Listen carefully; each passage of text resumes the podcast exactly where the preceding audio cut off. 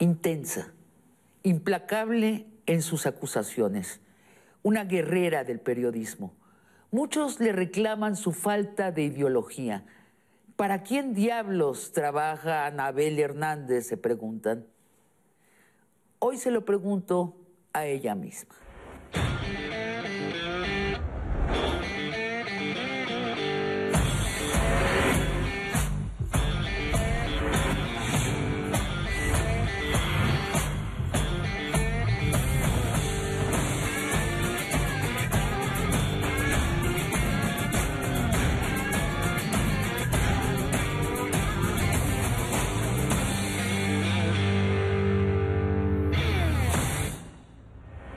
Anabel Hernández, hace unas semanas en el noticiario de Carmen Aristegui delataste que en las pasadas elecciones en Tláhuac, Morena compró votos.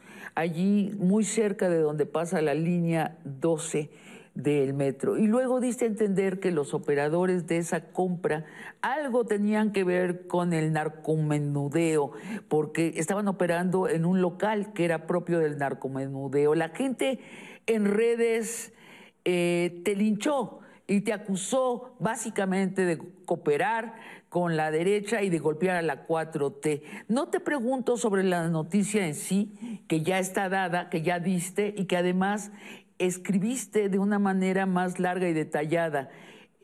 Pero te pregunto, ¿qué, qué te parece esta reacción de las redes? Bueno, antes que nada quisiera, quisiera comentarte que yo no tengo redes sociales, nunca las he tenido por cuestiones de, seguridad.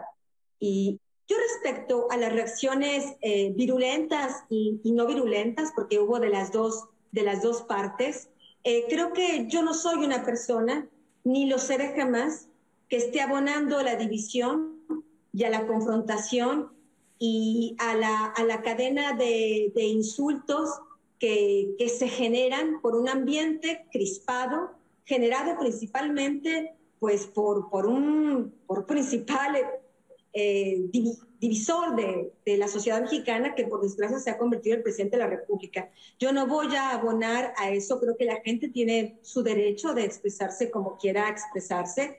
Eh, no estoy de acuerdo con algunos planteamientos, evidentemente, sobre todo cuando la gente no se informa, cuando la gente, por desgracia, no leyó el artículo, evidentemente no se tomaron la molestia de ir y ver el video que en su momento se transmitió ahí con Aristegui Noticias. Cualquier persona puede verlo, se publicó en el segundo miércoles después del 6 de junio, así que cualquiera puede ir y ver el video y tomar, tener su propia opinión un poco más amplia e informada. Anabel, pero yo te considero una persona que siempre ha estado en pro del cambio hacia la menor corrupción en el país. Presumo que tienes ideas afines a la izquierda de mayor igualdad. Yo te pregunto, cuando tuviste esta noticia en tus manos, ¿recapacitaste, pensaste el daño que podía hacer a un cierto proyecto político o eso no cruza por tu mente? A, ver, Sabina, yo soy una periodista de investigación, no soy porrista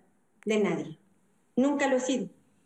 Mis, mis, mis simpatías eh, políticas me las guardo para mí. Y, basta. Es mi, es, mi, es, mi, es mi vida privada que lo puedo conservar para mí. Como periodista de investigación, estoy en la obligación de escuchar la información y de verificar la información, que es, lo, que es el mismo proceso que hago en cualquier tipo de información que reciba pro o no pro, cuarta pro o no pro, PAN, pro o no pro, no importa. no importa quién sea el personaje o la entidad que es centro de la noticia que estoy investigando, siempre sigo el mismo método. Y mi principal método es la duda. Sí, yo entiendo cuando, sobre todo ahora que estoy eh, distante de México, es posible que haya una serie de informaciones, y aún estando cerca, si aún estando investigando ahí, yo durante 20, casi 27, 26 años que llevo siendo periodista, evidentemente hay cosas que te llegan y después verificas, esto es falso, ni lo publico. Evidentemente yo hago un sistema, mi sistema de investigación ha sido exacto y acuicioso hasta este momento, pues porque sigo una serie de reglas que yo misma me, me impongo a mí misma antes de publicar una información. ya cuando hablé de esto es porque estaba convencida y porque había ido a verificar. Anabel, ¿nunca te has callado una noticia o has esperado que pase un cierto tiempo para que pierda la pólvora, se afloje de una noticia? No, yo no pienso, yo no, yo no, yo, yo no creo en esto, Sabina. Mira, cuando es un poco similar a lo que el presidente de la República, que el partido en el poder actual, estuvo haciendo en los días previos a las elecciones. Había quienes decían que era equivocado, que era erróneo estar haciendo procesos judiciales que parecían muy express contra algunos servidores públicos de partidos de oposición por presuntos actos de corrupción. Yo, me, yo lo expresé también en su momento con Carmen Aristegui. Yo creo que si se trata de un tema de seguridad donde la vida de las personas está en peligro, donde es una situación de corrupción que puede generar graves riesgos para la población, porque de eso se trata. Aquí no estamos para proteger partidos políticos o proyectos políticos. Yo pienso que la, la información veraz y oportuna principalmente es para proteger a los ciudadanos y que puedan tomar decisiones más informadas. Ese es mi objetivo. Y así como en su momento dije, pues son criminales, y hay algún criminal que esté haciendo de las suyas en estados tan delicados, tan, tan, tan violentos, pues es mejor actuar inmediatamente, independientemente del tufo o no tufo político que puede tomar, que puede pensarse en una decisión política del tamaño que se estaba dando en aquel momento. Así que no, no, yo sí pienso que hay información que cuando es útil, cuando es necesaria, se debe dar en su momento. Así lo he pensado. Por supuesto, en mi caso como periodista de investigación, hay información que tarda, tarda en madurar y tarda en confirmarse más que otra, pero eso ya tiene que ver con un proceso de investigación, no de autocensura o ¿Pero qué quiere decir útil? Eh, eh, eh, detengámonos en esta palabra, útil. ¿Tú crees que la verdad en sí nos hará libres, nos hará mejores, la verdad en sí? Absolutamente. Yo creo absolutamente en eso. Mi vocación de periodista tiene que ver con una vocación mucho más íntima y personal de poder generar, al menos tal vez con información, un poco de justicia en este país donde hay una impunidad terrible. Más del, más del 96% de los crímenes que se cometen en México, grandes y pequeños, son impunes. Yo sí creo que la información veraz, acuiciosa, sobre todo, y lo, lo, lo he aprendido a lo largo de mi carrera, de temas de seguridad, de temas que tienen que ver con la intromisión de delincuencia pequeña o grande en temas electorales, en temas políticos, es de vitalidad, es de vital importancia que la gente lo sepa. Bueno, porque este, gente en izquierda, de la izquierda, dice, el proyecto principal es sacar a los pobres de la pobreza. Todo lo demás, democracia, verdad, son este, caprichos burgueses. ¿Qué piensas de eso? Yo pienso que la principal función de cada gobierno, de, cada lugar del planeta, debe ser mantener vivos a sus ciudadanos, no permitir que los maten todos los días y que haya masacres. Pienso que la principal valor de este, de este mundo, primero es ser vivo. Si no estás vivo, no puedes ser ni pobre, ni rico, ni clase media, ni clase baja. Primero tienes que respirar. Y después de respirar, entonces se puede hablar de proyectos sociales, de cómo hacer mejor, después depende de las corrientes políticas de un modo o de otro, pero lo más importante es estar vivos, tener un país con personas vivas, ¿Y cómo, no eh, un país de fosas clandestinas. ¿Y cómo asocias seguridad con verdad? Es lo que estás haciendo ahora. Y, no, solo, no solo yo eh, diría de seguridad y verdad, estamos de seguridad, por ejemplo, y pobreza. Por desgracia en este país, a quien más golpea la inseguridad, con quien más se ensaña, es con las clases más vulnerables económicamente hablando, es con las clases más vulnerables eh, eh, socialmente, educacionalmente hablando. Lo he visto yo no estoy sentada en un escritorio contando números. Yo soy una periodista que ha ido a territorios del narco, que he ido a diferentes lugares de México, que he visto diferentes realidades.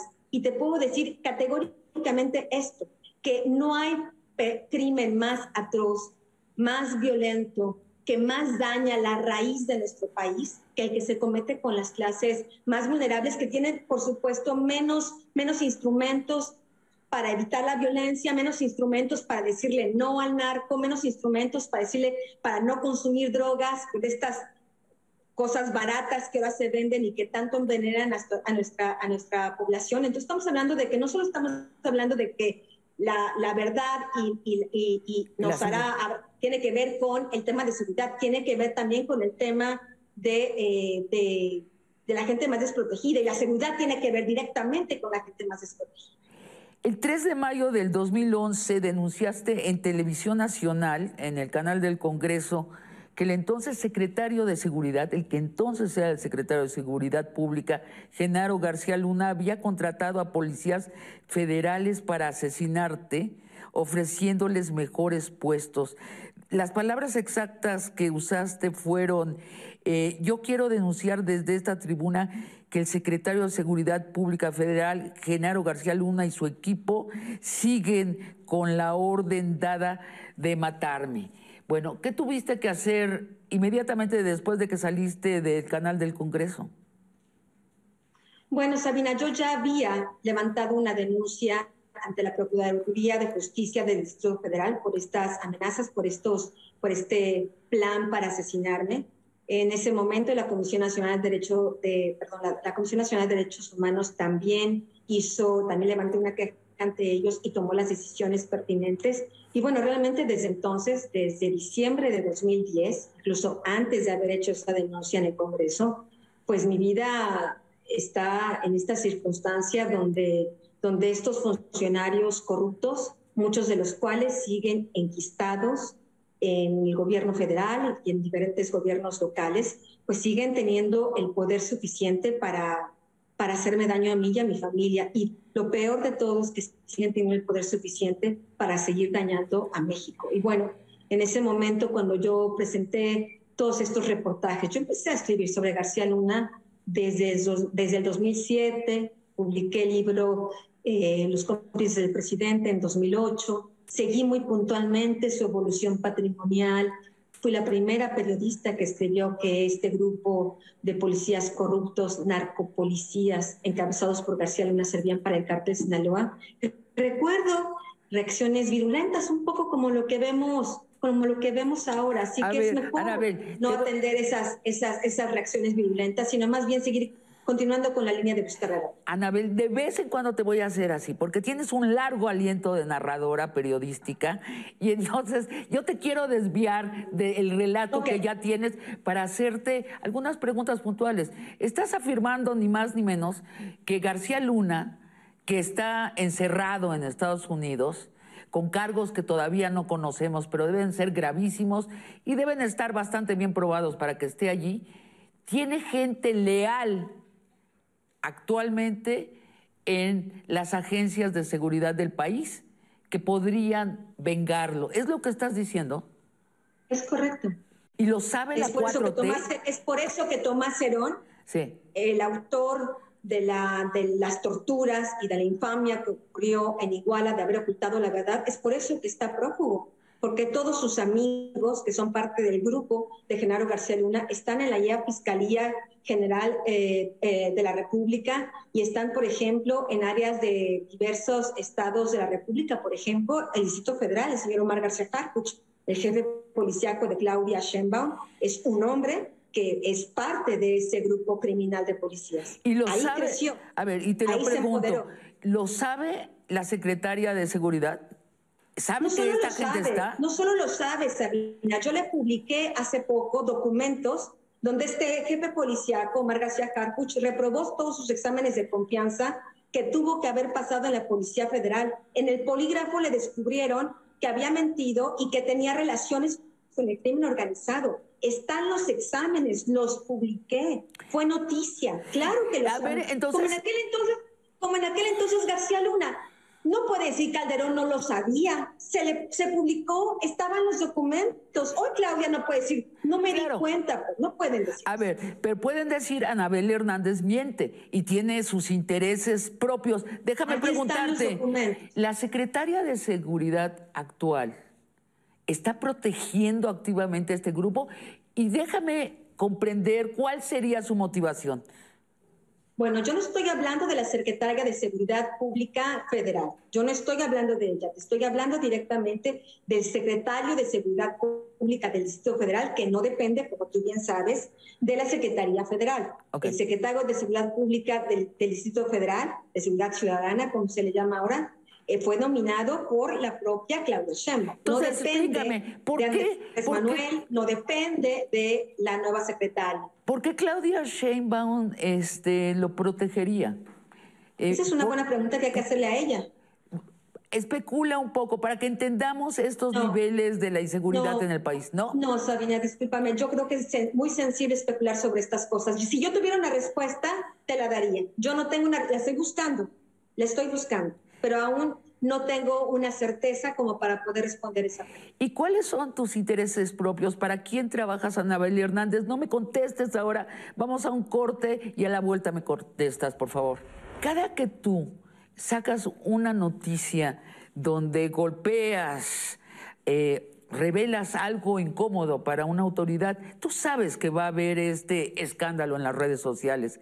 Yo no quiero incendiar las redes sociales. Yo lo que quisiera realmente es, número uno, y ese es mi propósito principal, que el gobierno sepa, gobierno de cualquier partido político, sepa que las cosas se saben, que no hay secretos perfectos y que mejor se piensen de lo que están haciendo porque las cosas se saben.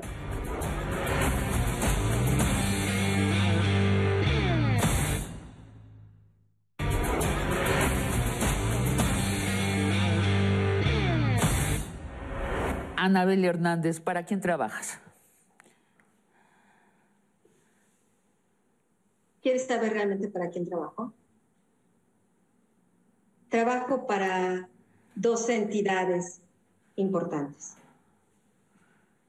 Trabajo para México, porque está ahí realmente mi alma, están ahí mis raíces, y yo haría cualquier cosa que esté en mis manos y en manos de en un contexto legal para poder contribuir a que mi país sea un país mejor. Y trabajo para Anabel Hernández, porque si yo no hiciera esto, porque si yo no buscara la verdad, no sería yo, me estaría traicionando a mí misma. Anabel, publicas para Deutsche Welle ahora y estás en el programa de Carmen Aristegui. ¿En qué otros medios trabajas? No, trabajo, trabajo de fijo. Yo soy freelance. Desde el año 2012 eh, que renuncié a Reporte Índigo, me dediqué a ser freelance. Empecé a colaborar eh, de manera externa para Revista Proceso y para Reforma. Y he publicado artículos en Le Monde, en The Guardian, en La República, de un periódico de Italia, en Stampa, otro periódico de Italia. He publicado artículos en una organización no gubernamental que se llama Libera, una organización antimafia que trabaja en todo el mundo. He publicado, pues ahora publico en Deutsche Welle de manera, de manera constante, cada semana publico eh, con Carmen Aristegui. También llegué a publicar mis artículos, mis reportajes de investigación con Aristegui Noticias. Publico en Pública, por ejemplo, que es un medio de comunicación independiente creado en Brasil por un grupo de periodistas muy aguerridos que son de la escuela de Julian Assange y, bueno, publico para diferentes Greenwald, que es, este, tiene un gran arreglo con la realidad, Greenwald, porque es dueño de su propio medio y tiene una difusión global. No es el de él, no, es el medio de él. Ah. Es una pequeña, es una, es muy pequeño eh, sitio de internet que se llama Pública y que una de las fundadoras fue una de las eh, mujeres más cercanas a Juliana Assange, una periodista increíble que se llama Natalia Bianchi. Cada que tú sacas una noticia donde golpeas, eh, revelas algo incómodo para una autoridad, tú sabes que va a haber este escándalo en las redes sociales. Que no lo hubiera te preocuparía, ¿no es cierto? Yo no busco un escándalo, Sabina. Honestamente, no sé cómo decirte, ojalá todas las cosas se tomaran de manera más tranquila, más reflexionada, ¿no? Menos virulenta, eh, con menos estómago y más, eh, querer entender con menos dogma de, unos lados y de otros, el tema es que estamos en un país muy dividido, donde los extremos pues no reflexionan, ¿no? Eh, y donde creo que la gente que reflexiona prefiere abstraerse de este debate estéril. Yo no quiero generar un debate estéril, yo no quiero generar, yo no quiero incendiar las redes, ni siquiera tengo redes sociales, pero yo no quiero incendiar las redes sociales. Yo lo que quisiera realmente es, número uno, y ese es mi propósito principal, que el gobierno sepa, gobierno de cualquier partido político, sepa que las cosas se saben, que no hay secretos perfectos y que mejor se piensen de lo que están haciendo porque las cosas se saben. García Luna nunca hubiera imaginado que yo iba a llegar a publicar esa información. Nunca hubiera imaginado tampoco que las consecuencias de esa información hubiera sido que el gobierno de Estados Unidos abriera una investigación y que tardaran 10 años investigando. Nunca hubiera imaginado, porque se sentía absolutamente impune, que un día iba a estar tras las rejas una cárcel de Nueva York. Bueno, mi mensaje a las autoridades es, todo se sabe, todo se sabe. Una pregunta, ¿tú conoces algún político realmente poderoso que no tenga secretos? Yo creo que todas las personas tienen secretos, pero a ver, bueno, pero secretos, no, no, sí, secretos, secretos inconfesables, o sea, secretos donde están violando la ley para empezar. En el contexto mexicano, te lo, te lo hago menos teórico y más cercano a casa. En el contexto mexicano, ¿se puede gobernar sin violar la ley? Por supuesto. Por supuesto, yo sí te puedo decir que sí conozco algunos, y algunos incluso de este gobierno, que, que realmente son personas y de otros gobiernos, eh, porque no se puede generalizar en ningún, en ningún caso. Yo sí pienso que hay gente, que hay gente muy digna, que hace su, su trabajo con mucha pasión y con mucha, con mucha dignidad. ¿Puedes decir sí, nombres? sí creo que se puede seguir haciendo. Lo que creo es que los mexicanos tenemos que ser que supervisar más a las autoridades. Tenemos que estar más al ojo del amo. Tenemos que estar eh, más, eh, más atentos, más escépticos, eh, más conscientes de nuestro rol como sociedad. Nuestro rol como sociedad, como colectividad, no es estar aplaudiendo al poder. Nuestro rol como colectividad, una vez que la gente ya fue a las elecciones y votó como mayoritariamente y democráticamente haya querido, su segundo paso no es regresar a casa y no importarle más lo que suceda. El segundo paso, y ese es el tema, la democracia es fatigosa, alcanzarla y mantenerla es un esfuerzo difícil, no de ellos que están en el poder, sino de nosotros como ciudadanos, estarlos vigilando. Y yo sí creo que bajo el la observación ciudadana, bajo la supervisión, bajo la exigencia de rendición, de cuentas, tarde que temprano nos debemos de encontrar un buen gobierno o incluso un gobierno que eh, sea no perfecto, pero que entienda que su, que su trabajo es servir y dar resultados y no discursos o, discursos de división o discursos de promesas o, cosas que no tienen sentido porque no aterrizan. Qué astuta es la, estrategia de polarizar a la población en izquierda y derecha, de manera que el ciudadano se olvida de esa vigilancia de la que hablas, se habla de que es el amo que vigila, se olvida y se vuelve el porrista de la derecha o de la izquierda y renuncia a la vigilancia y mucho más a conocer la verdad. Pero ¿sabes qué es lo más perverso de esto que está pasando, Sabina? Y bueno, nosotras no, no nacimos ayer, hemos visto de mucho eh, en el transcurso de, de las últimas décadas, ¿no? Sobre todo como profesionistas de la comunicación. Pero yo sí veo una estridencia y una división como nunca antes vista. Y yo pienso que lo peor de todo es que, por ejemplo, una persona como Andrés Manuel López Obrador o los seguidores de Andrés Manuel López Obrador eh, no piensan que esta estridencia a quien más beneficia es a los otros que sacaron del poder. ¿Por qué? A quien más beneficia estas estos calificativos, estas ofensas, estos nosotros estamos acá y ustedes allá, son a los otros, porque les da el pretexto para la división. ¿Por qué no el presidente habla de nosotros como sociedad, como colectividad? ¿Por qué ponerle calificativos a los ciudadanos? Discúlpame, todos los ciudadanos valemos, valemos exactamente lo mismo, ni más ni menos. Valemos exactamente lo mismo, no por la situación económica en la que vivimos, sino por nuestra acta de nacimiento de ser mexicanos. Pero la estrategia es tenernos galvanizados. Y la derecha, yo creo que tienes razón, la, derecha es la que más se beneficia, porque actualmente la derecha ni siquiera narrativa de país tiene, pero sí puede estar diario, diario, diario en contra, en contra, en contra, en contra. Y lo que nos olvidamos es que es en nuestro interés conocer la verdad del poder. Ahora te pregunto una cosa, sin embargo, siempre hablamos del poder, hablamos del poder ejecutivo siempre. Raramente estamos vigilando a los otros poderes y mucho menos a los poderes fácticos, al poder económico. Nunca revisamos, hasta este sexenio empezamos a revisar a estas agencias autónomas que considerábamos limpias, prístinas, este, santas, básicamente porque no las había, nadie las había investigado. ¿No estarías de acuerdo? ¿Como cuáles? Como por ejemplo, yo considero que hay que investigar al INE. Yo pienso que es muy bueno que se investigó a Mexicanos contra la Corrupción. Yo pienso que hay que investigar todas esas, los fideicomisos que se cerraron. Yo no estoy de acuerdo en que se hayan cerrado los fideicomisos, pero sí creo que había corrupción interna. Creo que lo que a mí me hubiera gustado es que se investigaran, se delatara toda la corrupción que hubo y siguieran abiertos, funcionando sin corrupción.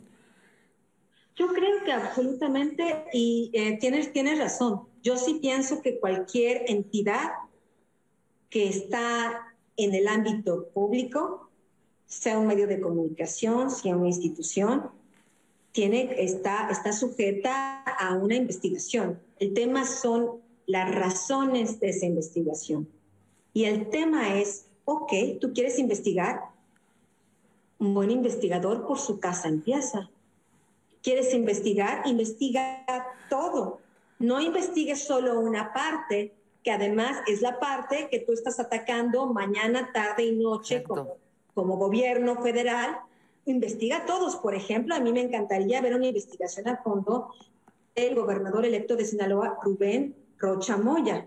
Ok, seguramente, y si hay alguien lo ha documentado y ha hablado de eso, de exgobernadores de Sinaloa, de exgobernadores de Tamaulipas, involucrados con el narco. He sido yo, ahí están mis libros, Fin de Fiesta en los Pinos, 2006, está México en Llamas, están Los Señores del Narco, está El Traidor, donde hay tantos nombres de empresarios, etcétera, etcétera. Bueno, que se investigue a todos, que el presidente quiere limpiar la casa, a mí me parece bien. Yo pienso que cada, cuando uno está en, el ambiente eh, público, pues está sujeto a este tipo de cosas. El tema es la razón y que hay que investigar parejo. No se vale ver solo de un lado y pues, ser tuerto del otro. Eso no es posible, eso no, no huele bien, no se ve bien, no tiene, no tiene, no da una visión democrática y equitativa. Anabel, empezaste reporteando en la calle. Luego este, te hiciste por primera vez famosa este, cuando y sacaste un reportaje sobre las toallas de Vicente Fox y Marta Sagún y de estos gastos en su cabaña presidencial que eran ni más ni menos que 440 mil dólares eh, gastaron en toallas y en decorar este, las pequeñas cabañas. ¿Cómo transistas a investigar el, de, el costo de toallas a investigar al narco. ¿Nos puedes contar ese momento donde cruzas de las toallas al narco? Bueno, te diría que fue en el año 2005 y 2006. En el año 2005, para hacer un reportaje de presunta esclavitud infantil, es la primera vez que viajo al Triángulo Dorado es este lugar donde confluye el estado de Sinaloa, eh, Chihuahua y, Durango, donde, donde está ahí la mayor producción de heroína de este país y donde estaba la capital, donde está el, lugar de influencia, el corazón Sinaloa, del cártel de Sinaloa. Yo no sabía nada, realmente yo no era una periodista de nota roja ni nada por el estilo. Voy, hago el reportaje y lo que descubro es que más que una esclavitud infantil, ahí los niños varones desde los 6, 7 años así como los niños en los estados de la República van con sus padres a, sembrar y, y, recolectar el frijol o el jitomate, pues allá lo que hacen es sembrar y recolectar la marihuana y rayar la, la amapola, ¿no? Y ahí me enteré que hacía mucho tiempo, muchos años, uno de estos niños prácticamente analfabetas porque por desgracia se ven obligados a truncar su educación año tras año, nunca pasan de segundo, tercero de primaria porque siempre salen a mitad de curso para ir con sus padres a los campos ilegales. Uno de estos chamacos hace mucho tiempo fue Joaquín Guzmán o era el Chapo Guzmán. Y yo me pregunté en ese momento, en ese momento me cayó el 20, ¿y cómo le hizo?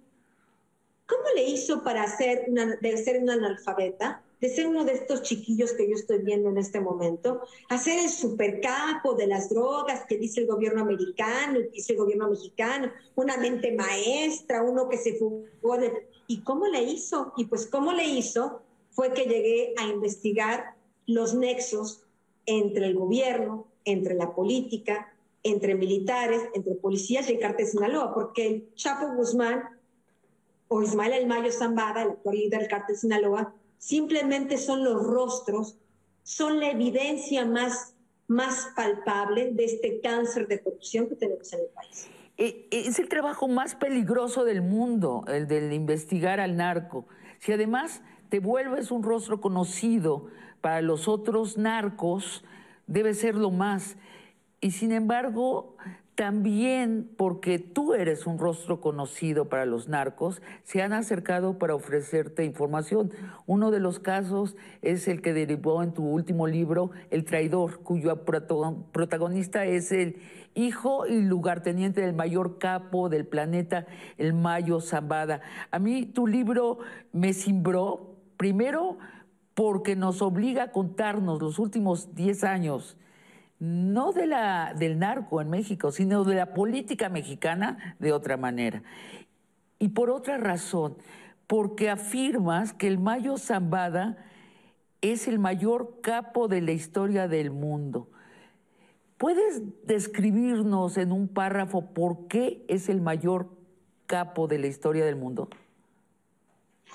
Ismael Mayo Zambada es un narcotraficante que lleva en esta actividad criminal hace, más, más, más de medio siglo y nunca ha pisado la cárcel. Y ha sido tan inteligente de cooptar, de aliarse con diversas partes del gobierno de México y aliarse incluso con partes del gobierno de Estados Unidos, que hoy por hoy su imperio, que nace en la ciudad de Los Ángeles y Culiacán, estas dos ciudades eh, fundamentales, donde, donde está la matriz de donde nace el cártel de Sinaloa, ahora está extendido en el 60% del planeta. Bueno, pues ni Amazon lo hubiera podido hacer tan eficazmente y generando tantos millones y millones y millones de dólares, cooptando autoridades dentro y fuera de México. Por supuesto que es un nombre muy potente y el reto que tiene el gobierno de de México, eh, este y el que venga, es muy grande. Por eso está diciendo que gracias a los narcos que se portaron, que se portaron bien en las elecciones, eh, estar tolerando estas actividades criminales, eh, no combatirlas al mismo tiempo que estar ofreciendo programas sociales. Se tienen que hacer las dos cosas en paralelo, sin duda alguna. No se puede dejar crecer de esta manera estas organizaciones criminales. Ya tenemos lo que pasó con el cártel de Sinaloa y lo que está pasando con otras organizaciones criminales. Entonces, te quiero preguntar si no hay por allí una posibilidad de paz en México, aunque nos linchen en las redes, en el pacto con los narcos, pero te lo pregunto a la vuelta de un corte. Deja tú con quién haces la paz. ¿Sabes cómo haces la paz? ¿Cómo? ¿Sabes lo que cuando te sientas con un grupo criminal como gobierno, como autoridad, lo que está sobre la mesa de negociación? ¿Cómo? ¿Qué? Son los seres humanos, son los mexicanos, es la población. Cada vez que tú quieres hacer un pacto con la mafia, con el narcotráfico, con los narcos, estás negociando la vida de las personas. estás permitiendo el vacío de poder para que, ok, tú eres un poder fáctico, yo soy un poder legal, nos unimos y controlamos el territorio. ¿Y quién vive en ese territorio?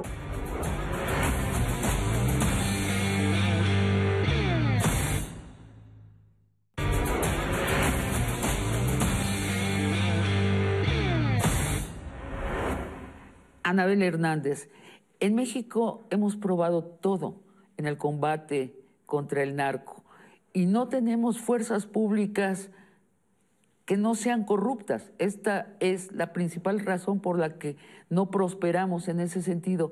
¿Tú no crees que hay otra salida, una salida de una paz pactada, algo parecido a lo que han hecho en Sudamérica con los terroristas? ¿No crees que es lo que finalmente más nos conviene? Sabine, en este tema yo sí disiento contigo. Yo no creo que en realidad en México, al menos desde la década de los 70, nadie jamás ha intentado realmente combatir al crimen organizado, ni desde su raíz, ni desde las causas que lo producen, ni de los daños colaterales que generan. Yo no, yo jamás he visto a una autoridad, he, he tenido acceso a expedientes criminales, he hablado con narcotraficantes, he hablado con policías, ex policías, militares. Jamás ha habido tal lucha. Siempre ha habido de una u otra manera esta finta, este finto interés, este interés falso de querer eh, detener a los carteles de la droga, esta utopía, este espejismo, este oasis en el desierto que, que es solo una imaginación, ¿no? Eh, de pensar que controlándolos, domesticándolos, esto va a terminar. Y los muertos, esos no son falsos. ¿Quiénes son los muertos en esta pantomima? Los muertos son víctimas de esa pantomima, porque sin esa pantomima tendríamos un país diferente. Lo que estamos viviendo hoy es justamente el fruto de ese árbol contaminado. Lo que estamos viviendo hoy es el fruto podrido de ese árbol de la negociación, donde siempre ha habido portafolios llenos de millones de dólares. Quien diga, es como cuando, cuando Fox o cuando, o cuando Salinas de Gortari o cuando Calderón estaban supuestamente queriendo combatir el narcotráfico, pues ellos decían que sí, pero por debajo recibían sus, sus buenos sus buenos sobornos, tenían sus vínculos con estas organizaciones criminales. estamos hablando de que el problema ha sido ese. El problema es querer tratar, primero, tratar de, tienes un perro con rabia y pensar que con un abracito, con un besito, con unas buenas croquetas, a este perro se le va a acabar la rabia. Este perro tienes que curarlo y tienes que mandarlo a tratamiento o tienes que sacrificarlo. Pero tú no puedes pensar que solo con un abrazo o con buenas intenciones, pues el perro se va a curar de la rabia. No, Eso no, va.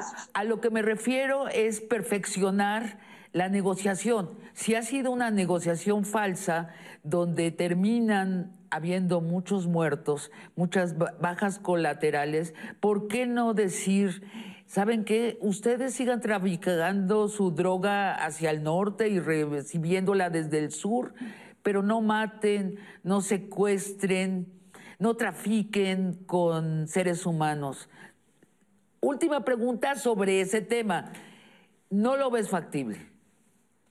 Desde que el ahora presidente Andrés Manuel López Obrador eh, llegó al poder, él fue la propuesta que hizo incluso transición, después de que, de que ganó las elecciones, fue la propuesta que hizo, negociar con los narcotraficantes. Es una propuesta abierta, yo no sé por qué la gente se asusta tanto ahora cuando yo lo menciono en mis artículos. Están ahí decenas de noticias publicadas sobre el tema. ¿Y por qué no sucedió? ¿Por qué no le tomaron la palabra al presidente? No, sí, sí sucedió. ya lo intentaron. Estamos en un, Es una, historia, es una historia muy compleja que, si me permites tratar de, de resumirlo lo mejor posible. Desde el 2019 empecé a escuchar, fue la primera vez que escuché la historia de un hombre llamado Ricardo Peralta, que en ese momento era subsecretario de Gobernación y era una, era una de las personas más allegadas a Olga Sánchez Cordero. Este hombre, Ricardo Peralta, había sido responsable de aduanas y en el gobierno de, de, de Andrés Manuel López Obrador y después lo cambian al secretario de Gobernación. Ya en aduanas, yo he hablado con testigos directos, ya tenía una serie de acusaciones de corrupción, de sobornos que había recibido, etcétera, etcétera.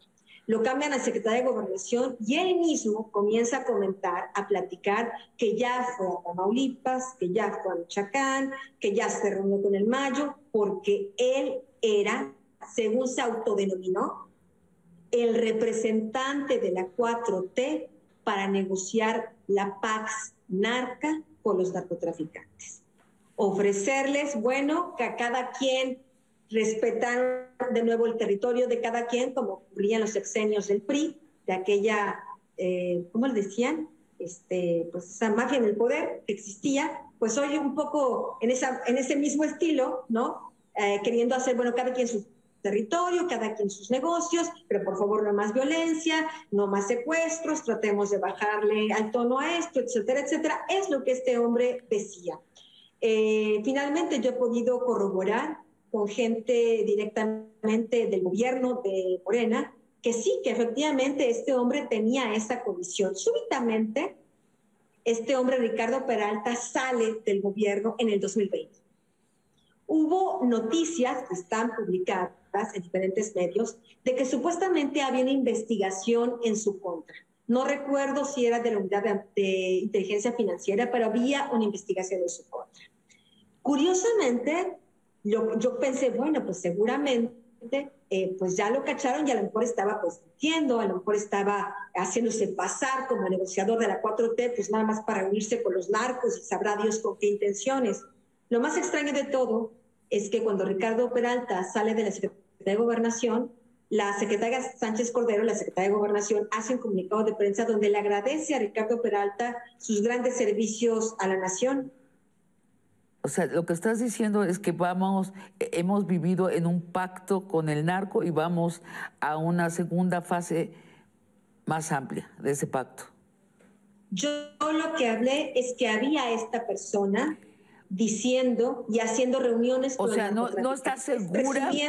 Evidentemente, pues pacto, pues dime qué pacto lograron, ningún pacto, porque si hubiera habido un pacto eficaz. Exacto entonces, hubiera disminuido la violencia. Entonces, evidentemente, estos intentos no funcionaron. Y repito, ¿por qué no funcionaron? Ni funcionarán, Sabina. ¿Por Por eso te digo que es un espejismo. ¿Pero por Número uno, el México de hoy no es el México de Carlos Salinas de Gortari, donde había pocos grupos criminales. El México de hoy, además de una serie de carteles de la droga, incluso más en número, más grupos criminales, incluso que en el sexenio de Felipe Calderón, a atomizarse, a dividirse estos carteles de la droga, crearon nuevas organizaciones criminales y bueno, dijéramos que tenemos unos 8 o 10 organizaciones criminales más o menos grandes en el territorio nacional. Aunado a esto, tenemos decenas de pequeñas organizaciones criminales que son las que generalmente generan la violencia cotidiana que tanto sufre, de nueva cuenta, como hablábamos, principalmente la clase más desprotegida y más vulnerable económica y, educacionalmente hablando, profesionalmente hablando. Entonces, el problema es cómo sientas hacer la paz a todos estos criminales. ¿Con quién haces la paz? Sí, claro. Deja tú con quién haces la paz. ¿Sabes cómo haces la paz? ¿Cómo? ¿Sabes lo que cuando te sientas con un grupo criminal como gobierno, como autoridad, lo que está sobre la mesa de negociación? ¿Cómo? ¿Qué? son los seres humanos, son los mexicanos, es la población. Cada vez que tú quieres hacer un pacto con la mafia, con el narcotráfico, con los narcos, estás negociando la vida de las personas. Estás permitiendo el vacío de poder para que, ok, tú eres un poder facto, fáctico, yo soy un poder legal, nos unimos y controlamos el territorio. ¿Y quién vive en ese territorio? ¿Muertos? ¿Quién vive en ese territorio? ¿Pájaros? ¿Quién vive en ese territorio? seres humanos. ¿Qué quieren estas personas? Traficar más drogas. ¿Quiénes consumen las drogas? ¿Los patos? ¿Los elefantes? ¿Las jirafas? ¿Los gatos? ¿Los perros? Las consumen los seres humanos. Cada vez que hablas de una negociación, estás hablando de negociar la vida de millones de personas. ¿Cómo, cómo te mantienes vigente con tu información sobre México? ¿Cómo investigas? Yo viajo constantemente a México. Viajas Viajo cotidianamente a México.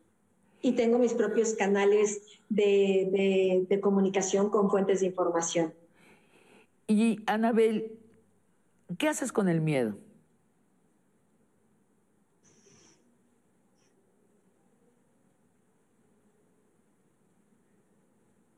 Cada vez que tengo miedo, porque lo tengo, por supuesto, y pienso en mis hijos, y pues también soy una, también soy una hija, soy una hermana, eh, soy una amiga, pienso en las personas que quiero y tengo miedo. Cada vez que pienso en mi miedo, cada vez que pienso, tal vez no tiene más sentido continuar, estoy cansada, eh, pensé que estas cosas iban a mejorar, ahora con la última elección presidencial me doy cuenta que no y yo pensaba, ahí voy de nueva cuenta a, esta encrucijada porque ya conozco el camino y sé que pues será un camino difícil. Pero después pienso, cuando voy a México, ya hablo con las personas, hablo con las víctimas, hablo con las personas que cotidianamente sufren esta violencia, este desgobierno, este caos este, este sistema criminal de México que se repite una y otra vez. Cambia de rostros los protagonistas, cambian de nombre, se cambian de máscara, pero siempre sigue el mismo, siempre sigue siendo el mismo sistema corrupto y sistema criminal lo que impera hasta hoy en México. Hasta este momento no ha cambiado realmente sustantivamente nada algunas veces cambian los discursos, algunas veces cambian algunas formas, pero sustantivamente en la vida cotidiana de las personas no ha cambiado nada realmente trascendental. Y cuando pienso en el miedo de estas personas, pienso que mi miedo, que mi miedo no importa. Y de nuevo te vuelvo a preguntar, ¿crees que la verdad nos mejora, nos hace más libres, nos hace más amorosos, la verdad? Yo pienso que la verdad nos debe ayudar a tomar mejores decisiones cotidianas en el mediano y en el largo plazo. Eso, de, eso, de eso estoy convencido. Creo que, creo que, que sí funciona. Lo he visto con mis diferentes investigaciones que he hecho a lo largo de muchos años. Lo vi con el Toya Gate, lo vi cuando publiqué eh, la información de cómo Marta Sagún y sus hijos se enriquecían. Lo he visto en diferentes ejemplos y yo sí pienso que funciona. A veces es más eficaz, a veces más, es menos eficaz, depende siempre del ciudadano. No somos nosotros los periodistas los que per se podemos cambiar algo. Nosotros ponemos la información sobre la mesa y depende siempre de los ciudadanos lo que quieran hacer con esa información. Lo que no pueden decir después es yo no sabía. Y para mí eso es muy importante, ¿sabes? Porque cuando la gente no tiene acceso a la información y después la realidad le cae como balde de agua fría, dice, yo no sabía, ¿por qué yo no sabía? ¿Dónde estaban los medios de comunicación de mi país? ¿Dónde estaban los periodistas? ¿Dónde estaban los defensores de derechos humanos? ¿Por qué no me dijeron? Al menos cuando uno pone encima de la mesa esta información, la gente no podrá decir, yo no sabía. Podrán decir, tomé mis decisiones libremente, equivocada no equivocadamente, pero no podrán decir yo no soy. ¿Y hasta cuándo, Anabel, has pensado de pronto hacer un viraje profesional? ¿No te cansas? Dices, yo creía que esto se iba a arreglar, yo creía que este, esto iba a mejorar y no ha cambiado. Tal vez estamos en un momento más violento de México que antes. ¿Tienes tu línea roja? Yo pensé que la tenía, Sabina. Yo, yo pensé que en el 2014 la tenía. En el 2013, como, como sabes y como es público, un grupo de 11 policías eh, entraron a mi casa para asesinarme. Yo no me encontraba ahí, pero intimidaron a mis, a mis escoltas, a uno de ellos lo secuestraron y lo golpearon, intimidaron a mis vecinos, hicieron todo un saqueo de mi casa buscando documentos, etcétera, etcétera. Para mí, después de que supe que la hija de uno de mis vecinos de seis años, la niña, le apuntaron con una pistola en la cabeza para que su papá dijera cuál era mi casa, realmente entendí que yo me había convertido en un peligro para los demás. Entonces... Eso fue muy, muy doloroso. Ahí era mi línea roja, decidirme de México de manera planificada para irme a Berkeley y comenzar otra ruta de periodismo, siendo periodista, pero otra ruta de periodismo. Cuando tomé ese avión en agosto de 2014, Recuerdo la, que miré la Ciudad de México cuando va despegando el avión y ves la ciudad que se va desvaneciendo. Y yo pensé, no voy a regresar. No voy a regresar. No voy a regresar. Al menos en un año no voy a parar un pie en este lugar. Necesito sanar, necesito que mi familia sane. En Berkeley, ¿qué pensaste? ¿Que iba a ser, a ser periodista cultural? ¿Qué tipo de periodismo te imaginabas haciendo? Bueno, no, yo me imaginaba, yo a mí, yo me gané una beca allá en Berkeley, concursé con diferentes periodistas de diferentes partes del mundo con un proyecto de investigación y mi proyecto de investigación era sobre una empresa que el Mayo Zambada tiene, que la familia del Mayo Zambada tiene en Los Ángeles, California. Y pensaba hacer mis investigaciones ahí. Y no regresar a México. Seguir conectada de una u otra manera, porque esa es mi, es mi corazón, me preocupa lo que pasa. Y pensé, bueno, pues al menos desde aquí, sin regresar allá, puedo hacer otras cosas.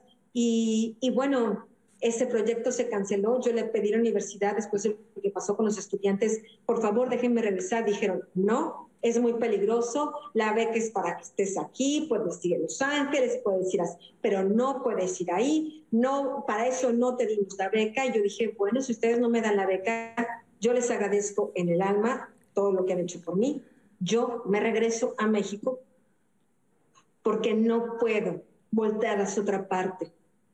Cuando te das cuenta de lo que pasó ahí, Sabina, cuando ves los rostros de las madres y los padres de los 43. No puedes simplemente... No te puedes ir a Australia y dedicar a, a ser ganadera de bovinos. O sea, de verdad, Anabel, es que yo me pregunto, yo me pregunto cuándo vas a poder volver oficialmente a México.